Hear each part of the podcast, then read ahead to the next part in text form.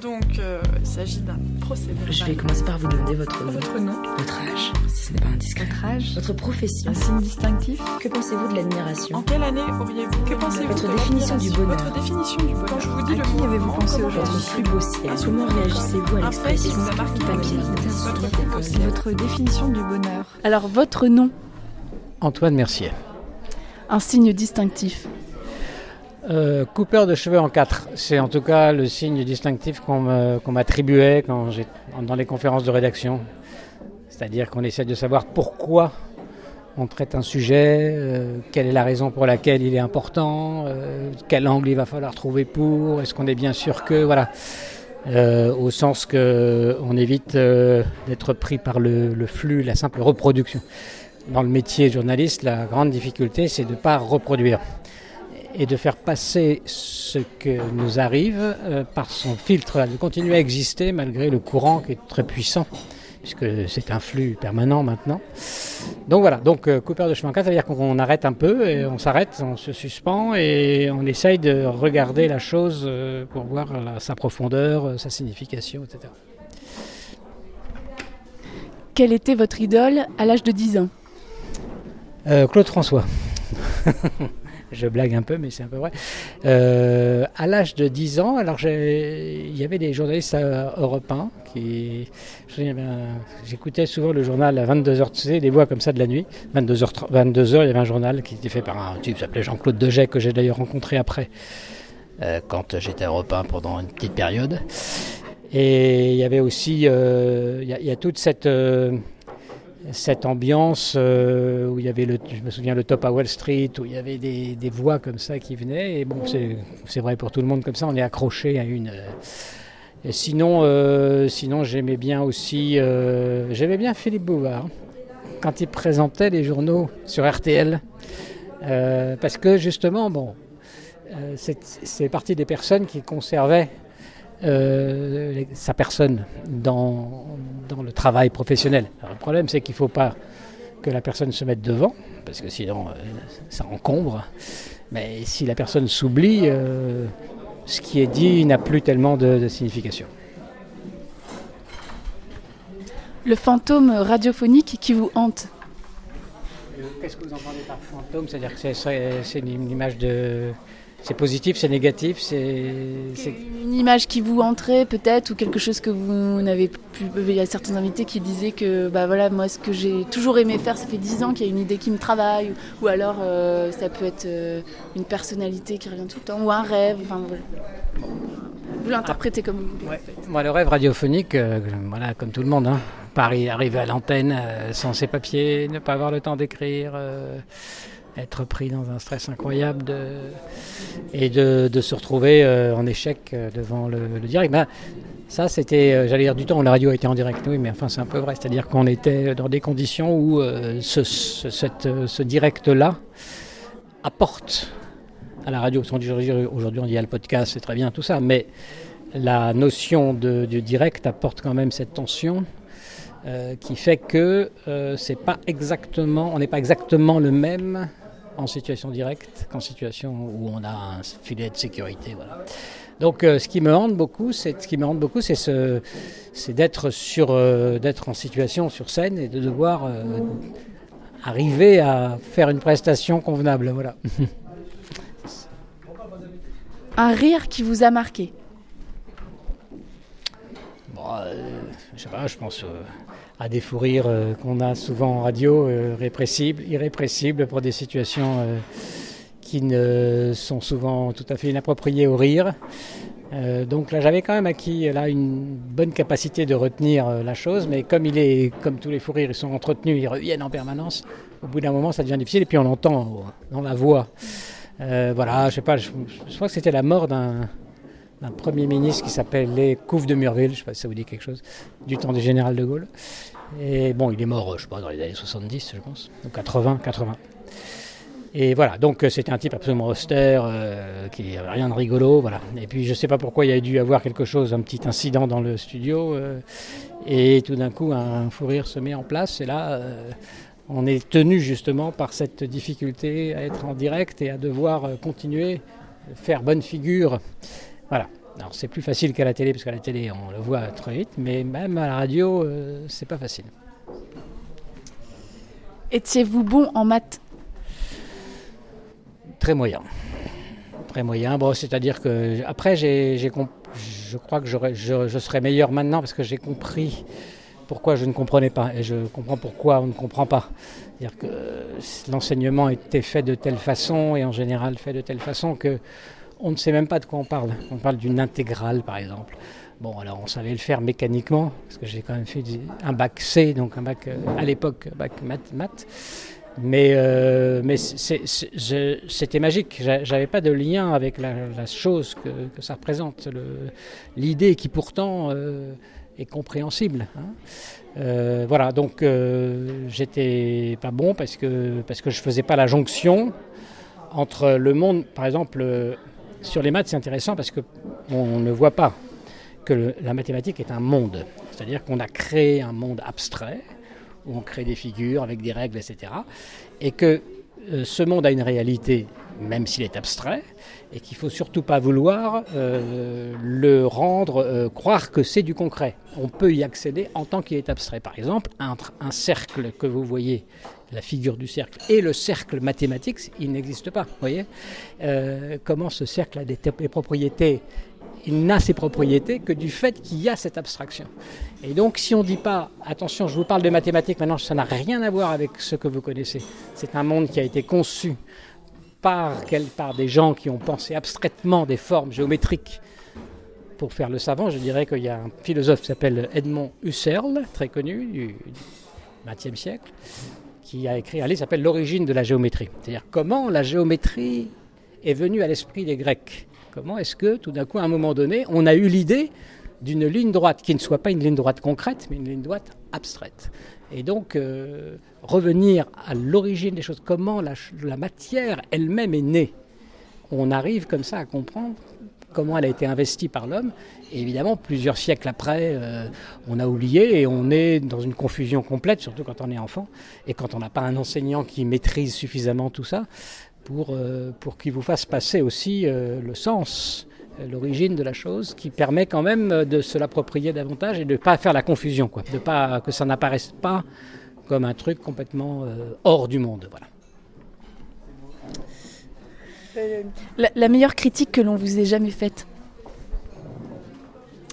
Bon, ce qu'on me dit souvent, c'est qu'on ne sait pas trop, euh, quand on écoutait les journaux, on ne sait pas trop de quel côté je suis. Euh, et ça me, ça me faisait, ça me paraissait surprenant d'ailleurs, d'abord. et ensuite, euh, ça, me paraissait, ça, me paraissait bien parce que euh, c'était en dépit du fait que j'avais une position journalistique qui consistait à dire il faut, comme je vous le disais tout à l'heure, il faut que le journaliste ne soit pas transparent. C'est une condition de l'honnêteté de l'information. Donc, malgré cette position de principe qui était de dire j'existe quand je fais le journal, parce que je choisis les informations, parce que je choisis les angles, parce que euh, je projette quelque chose de moi-même dans la saisie de l'information, euh, et cependant, euh, ça ne veut pas dire que je vais donner une idéologie particulièrement une autre ou une autre. Voilà. Donc c'était, ça voulait dire que mon pari de dire j'existe tout en étant euh, journaliste euh, ouvert et honnête, était quand même possible, parce que les gens, encore une fois, euh, me disaient ça. Voilà. Un coucher de soleil qui vous a ébahi Je sais pas, la fin de... Un coucher de soleil qui m'a ébahi, ça peut être au sens figuré, c'est ça, on peut laisser... Je sais pas, je trouve que le, le départ du général de Gaulle en 69... voilà, c'était... Euh, c'est intéressant parce qu'à un moment donné, quelque chose se termine inexorablement, comme un soleil qui tombe. Après, ce ne sont que des péripéties, la manière dont ça tombe. Euh, et ça, c'est ça qui est très beau. C'est comment euh, est-ce qu'un astre euh, finalement a perdu de sa force et disparaît du, champ.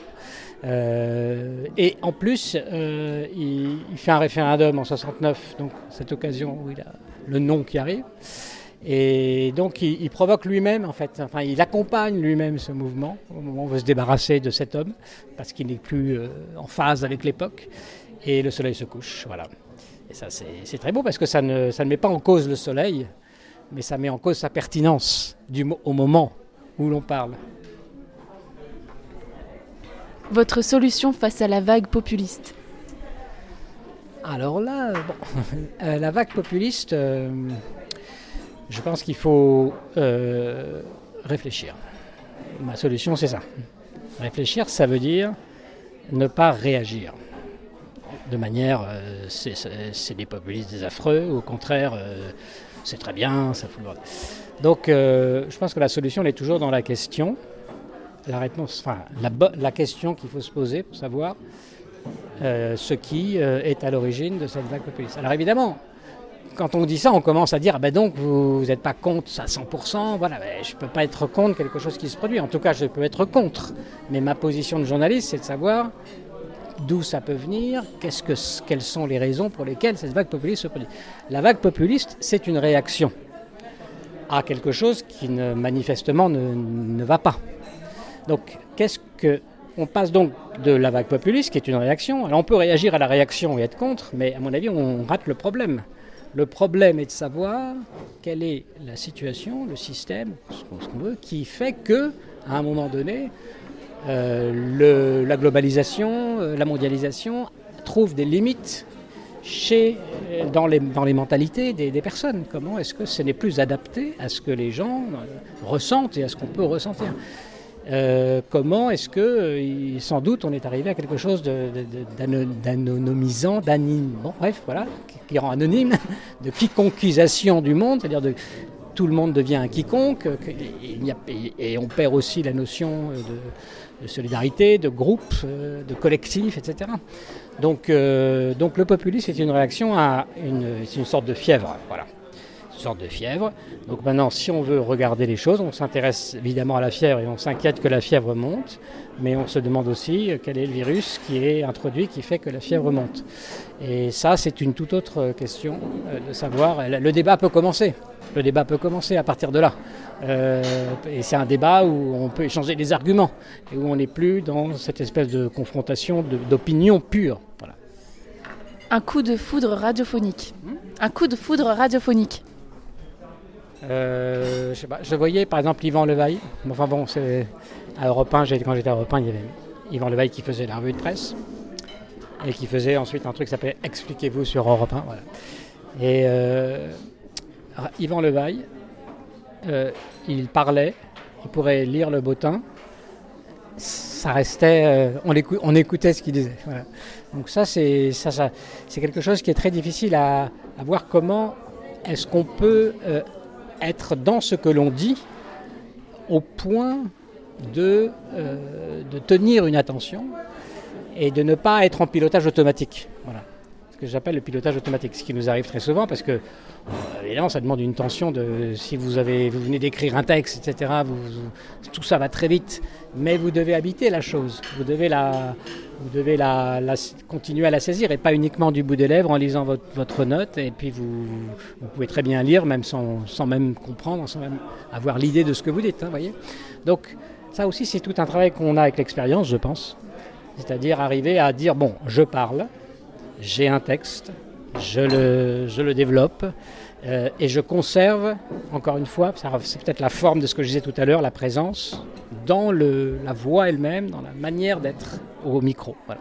Et lui, bon, euh, il faisait ça euh, spontanément.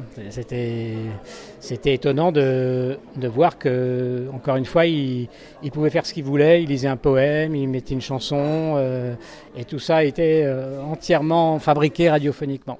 Ça ne veut pas dire que je trouvais qu'il était forcément génial professionnellement, hein, mais cette capacité à être au micro et à exister au micro, quoi qu'il fasse ou quoi qu'il dise, c'était euh, voilà, c'était quand même un truc qui m'a beaucoup impressionné parce que je, quand je faisais Europe 1, j'étais au, matinal et donc je restais dans le studio justement, donc j'ai pu voir ça en, en situation. bon, c'est vrai pour d'autres personnes, hein, mais c'est un point, c'est un point important, je pense, pour la radio, la présence, forcément. Voilà. Une dernière question avant que vous alliez manger. Votre point de vue sur l'amour? Sur l'amour? Alors, mon point de vue sur l'amour, euh, sur le fleuve de Sibérie, vous voulez dire euh, c'est- Vous connaissez cette blague euh, J'ai une élève de, une, euh, une candidate à l'oral de Sciences Po qui a des exabites très brillantes. Ça, les agriculteurs veulent la coincer. Et on, lui demande, mais mademoiselle, qu'est-ce que vous pensez de l'amour? Et elle répond, c'est un fleuve de Sibérie. Effectivement, l'amour, c'est un fleuve qui passe en Sibérie. Donc là, évidemment, elle a gagné le, elle a gagné le pompon, parce qu'elle s'en est sortie comme ça. Voilà, bah, euh, l'amour, je pense que... Euh, l'amour, je pense qu'il doit être... il, est, il, est, magnifique dans, les limites, dans, les, limites de l'amour fait que l'amour est entièrement positif. Il, y a, il y a toujours un... C'est pour ça que ce n'est pas une valeur absolue, c'est une valeur essentielle, mais qui est aussi quelque chose qui doit être contenu euh, pour éviter que ça se transforme en...